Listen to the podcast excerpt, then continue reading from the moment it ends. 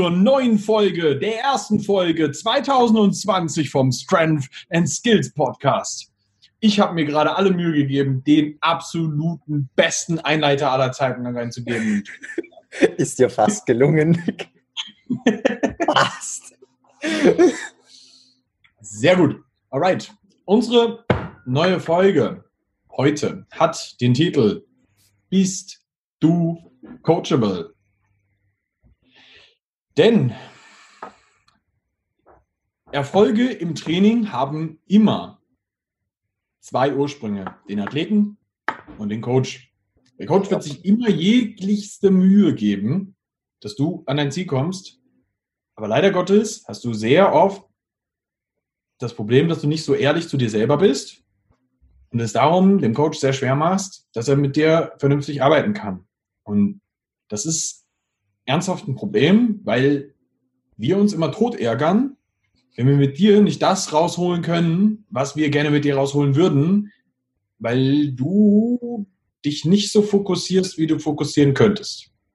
Ich glaube, du hast es wirklich gut auf den Punkt gebracht. Ähm, es ist so, also ich glaube, im Vorstellungsgespräch oder das erste Gespräch, das ich mit jemandem führe, der interessiert ist, ist immer eine Frage dabei und zwar, bist du bereit, dein Ego beiseite zu legen und oh ja. mir wirklich zu vertrauen, wirklich das zu tun, was ich dir sage, ohne es zu hinterfragen. Ich meine, ich finde gut, dass jemand Interesse hat und fragt, okay, warum mache ich das eigentlich? Und es ist unglaublich wichtig, dass es jemand versteht. Aber auch wenn du meinst, du hast jetzt fünf Jahre lang das auf einer bestimmten Art und Weise gemacht, versuch es mal anders, weil vielleicht war diese Art und Weise nicht die beste und vielleicht funktioniert eine andere Art und Weise einfach viel besser für dich. Und du musst bereit sein, dein Ego einfach wegzustecken. Weil wenn das da ist, dann kannst du tun und lassen, was du willst.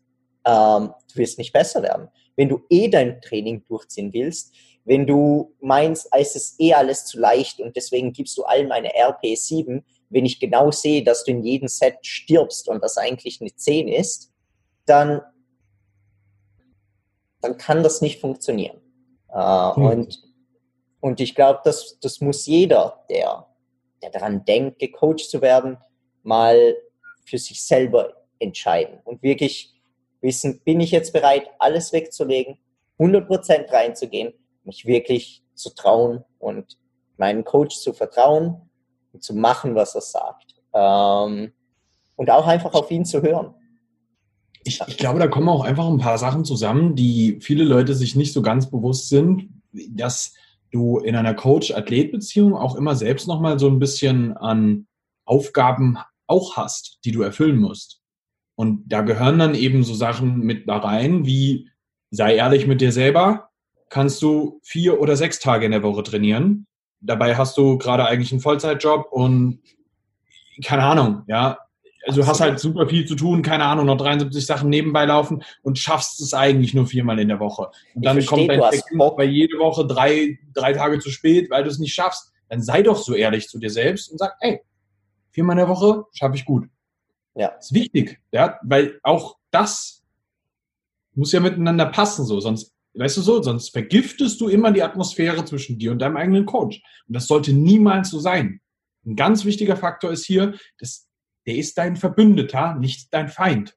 Ihr seid zusammen in dieser Schlachtreihe gegen die Schwäche.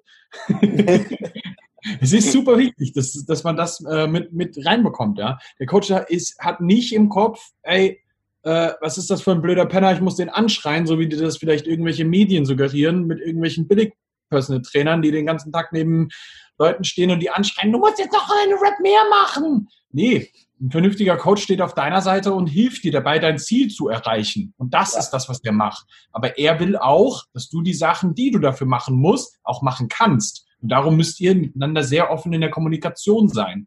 Und das ist extrem wertvoll, wenn man da einfach mal sich selbst ein bisschen am Schlawittchen packt, das Ego ein bisschen mal runterdreht und sagt, ey, das und das kriege ich hin.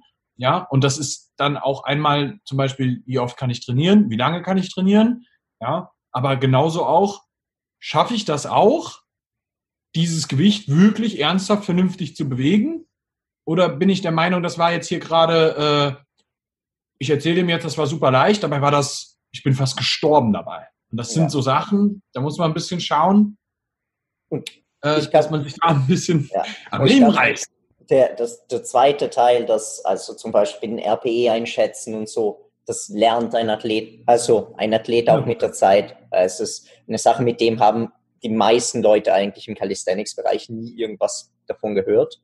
Also RPE und RIRS sind oft irgendwelche mystischen äh, Abkürzungen.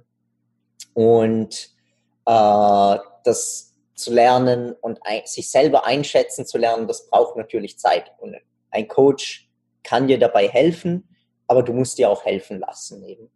Ähm, genau. Ich hatte einmal einen Fall, äh, das war einer der ersten Kunden, den ich hatte vor, vor zwei Jahren in etwa, oder zweieinhalb. Der hat sich nicht meine Feedbacks angehört und ich habe mich kaputt gemacht. Ich bin wahnsinnig geworden. Ich habe nicht verstanden, warum er die Sachen nicht umsetzt. Und irgendwann einmal ist das Message gekommen, ja, ich habe keine Zeit, mir die Feedbacks anzuhören. Und dann habe ich mich gefragt, so, ja, aber warum lässt du dich dann coachen? Halt einfach nur, damit du einen Plan hast, weil sich coachen zu lassen ist viel mehr als einfach nur einen Plan haben. Und das sollen die Leute auch verstehen. Also, wenn ich nichts von einem Athleten höre in einer Woche, melde ich mich irgendwann einmal. Also, ist alles okay? Passt alles? Also, ich habe gern, wenn Leute sich einfach melden, wenn sagen, wie der Tag war, wie es passiert ist. Ich antworte vielleicht nicht drauf, aber ich, ich lese das alles und ich registriere das alles, einfach damit ich besser Änderungen einführen kann. Ich sage, okay, gut, oder ja, schau, dass du vielleicht da ein bisschen ruhiger machst, oder vielleicht machen wir einen Tag, lassen wir den einen Tag weg, weil wenn du wirklich nicht kannst und du um drei in der Früh trainieren musst, dann ist das am Ende kontraproduktiv. Es ist wichtiger, du schläfst jetzt mal eine Nacht gescheit, erholst dich und danach machst du die Sachen, wie es sich gehört. Ähm, und nicht gezwungenermaßen unbedingt ins Training gehst, weil es da steht. Was auf jeden Fall eine gute Eigenschaft ist, auf einer Seite, aber auf der anderen, alle Extremen sind schlecht. Es ja. ist die, das Beste liegt immer irgendwo in der Mitte. Und 100 Prozent. Du hast ja auch genauso Athleten, die äh, genau in die andere Richtung tendieren und ihre Einheiten einfach nicht machen, dir das auch nicht sagen und du erhöhst ja. und die was weiß ich, wo das hinführen soll am Ende. Und, und genauso gibt es ganz oft das riesige Problem, dass Menschen, wenn du sie darum bittest, Sachen abzufilmen, ihre Sachen nicht abfilmen. Und ähm, auch das gehört zu Being Coachable. Du, wenn du möchtest, dass du besser wirst, muss deine Technik optimiert werden. Und das funktioniert halt eben im Online-Coaching nur über Video-Feedbacks. Ja. Ähm, da stehe ich nicht daneben und gucke mir das an, sondern ich warte darauf, dass du das abfilmst und mir das angucken kann. So, und das ist auch nochmal ein ganz wichtiger Faktor, der damit reingehört. Bist du in der Lage, auch damit umzugehen, wenn man dir mal sagt, hey, das und das ist einfach nicht so gut, wie es sein könnte? Ja. Kannst du das mit deinem Ego vereinbaren, dass ich dir sage, das da war nicht so geil? Das ist ein extrem wichtiger Faktor. Kannst du damit umgehen? Ist das okay für dich? Glaub mir, niemand hört das gerne. Aber wenn du ein ernsthaft ambitionierter Athlet bist, dann musst du auch hingehen und auch sagen, okay, ich, I take that, weißt du so, dann ist das auch in Ordnung, sich mal von seinem eigenen Coach was dazu sagen zu lassen. Wenn du früher im Fußballtraining warst und dein Trainer dir gesagt hast, die Flanke war scheiße, beim nächsten Mal konzentrier dich besser, bring das Ding dem Stürmer ordentlich auf den Kopf, da hast du dich auch nicht angeschissen und äh, ich gehe nie wieder Fußball spielen. So, ja, das ist ja auch in Ordnung. Da hat einer nur das Ziel, dass du besser wirst. Und wenn ich dir sage, greif ein bisschen enger beim Muscle ab, dann macht das dein Muscle up besser. Und nicht, ich habe dann nicht gesagt, du bist ein blöder Penner und dumm, sondern schlichtweg einfach, ich habe versucht, dir zu helfen. Ja. Das ist was, was sau schwer in Köpfe reingeht. Warum auch immer. Warum auch immer. Ja, weil sie es immer so gemacht haben und sie haben es bis zu diesem Punkt so und so geschafft. Uh, und deswegen funktioniert es für sie oder sie sind überzeugt und da eine Änderung einzubringen, das tut halt weh. Genau wie es weh tut, mit 50 Kilo leichter plötzlich arbeiten zu müssen oder mit 20 oder 30 oder nicht mehr in Straddle Planche zu arbeiten, sondern im Tuck Planche, weil es halt einfach kein Straddle Planche war. I'm sorry. Es tut mir echt leid und ich schmettere dein Ego, aber du hattest keinen Straddle. Du hast ihn nie gehabt. Das war nie irgendwas. Wenn du mit mir arbeitest, dann fängst du wieder beim fucking Tag an. Tut mir leid. Und ich weiß, es, es wird scheiße für dich anfühlen und ja, ich verstehe es, aber in einigen Monaten wirst du dafür dankbar sein. Und dann wird ja. dein Straddle wirklich wie ein Straddle an sein und kannst dir nicht selber immer wieder sagen, ja, na, eigentlich, ich hatte einen Straddle Blanche.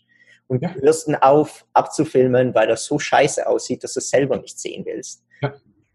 Ja. Das ist halt auch was, was, was e extrem wichtig ist, dass man sich auch nochmal in diese Position zurückruft, jedes Mal aufs Neue vielleicht. Dass man dann sagt, hey, warte mal, Moment mal, ich wollte ja von dem lernen. Ja. Darum habe ich das überhaupt angefangen. Ja? Wenn ich zum Beispiel meine Handstand-Push-Ups bei uns im Gym mache, frage ich auch einen Dennis, hey Dennis, war das in Ordnung? Und dann sagt er mir ganz sicher auch Sachen, die ich einfach nicht hören will. Aber es ist besser, dass ich sie höre, weil dadurch wird mein Handstand-Push-Up besser. Und das gleiche Spiel spielen wir andersrum mit genau. Squats. Ja, wenn ich mit Squats. Das hört dazu. Das hört keiner gerne, aber es macht dich besser. Und das, das wiederum macht jeder gerne. Ja, sowieso, genau. Ich meine, dann hängt es natürlich immer vom Personentyp ab. Äh, ich bin jemand, ich habe immer gern Kritik gehört, weil ich dadurch einfach viel besser werde. Ähm, und aber es gab natürlich auch Momente, in, denen es halt wehtut. Sogar für mich. Nee, ich bin eben, ja. Und genau, und jetzt sehe ich halt jede Kritik, die ich bekomme, als Belehrung, ich nicht nur an mich selber ausprobieren kann, sondern ich, ich probiere es selber an mir aus. Ich lerne dazu, ich verstehe mehr, weil einige Bewegungen sind einfach unglaublich komplex und jeder ist anders gebaut.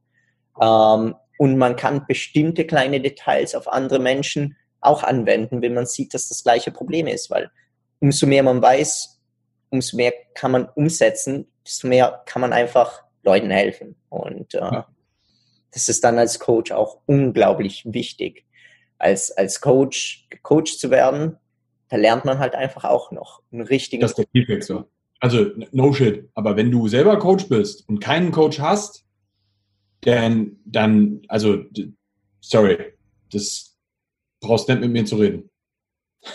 das ist sowas, nee, da, da werde ich fuchsig. So, das kann ich einfach nicht verstehen. So, wie arrogant kann man denn sein, das nicht zu machen?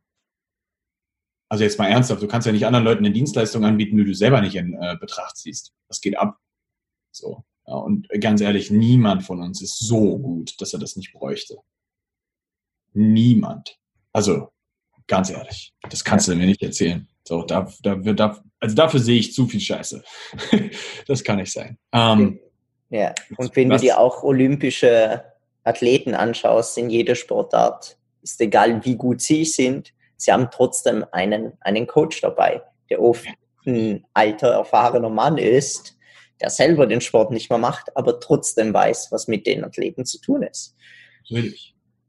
Die, das sind die Besten. Die alten Blicken in den Jogginganzügen, die noch einen Kaffee daneben trinken und einfach nur sagen, die, die, die, Sh die Shakers.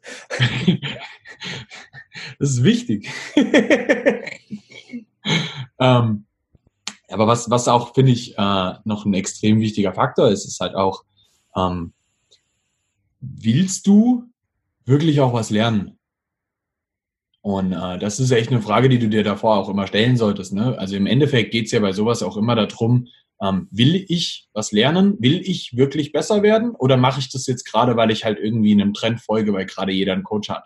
So. Und das ist nochmal so ein Ding.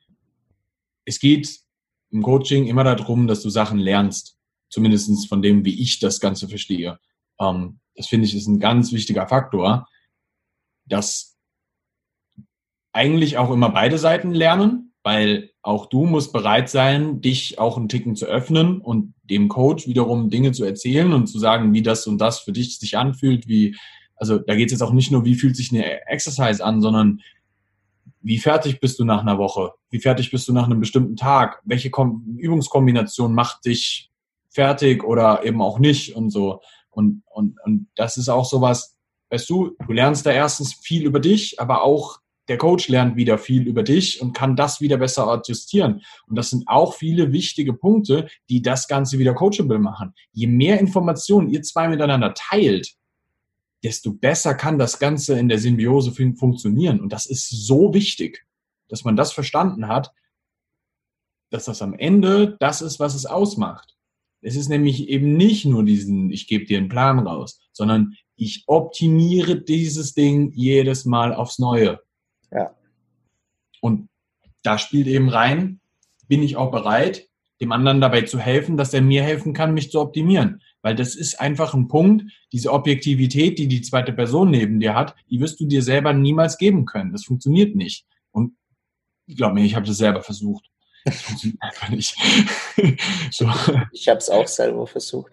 Man, man, wird mit, man wird besser darin. Äh, man lernt aus Fehlern, aber eine zweite Person macht es halt einfach einfacher. Immer.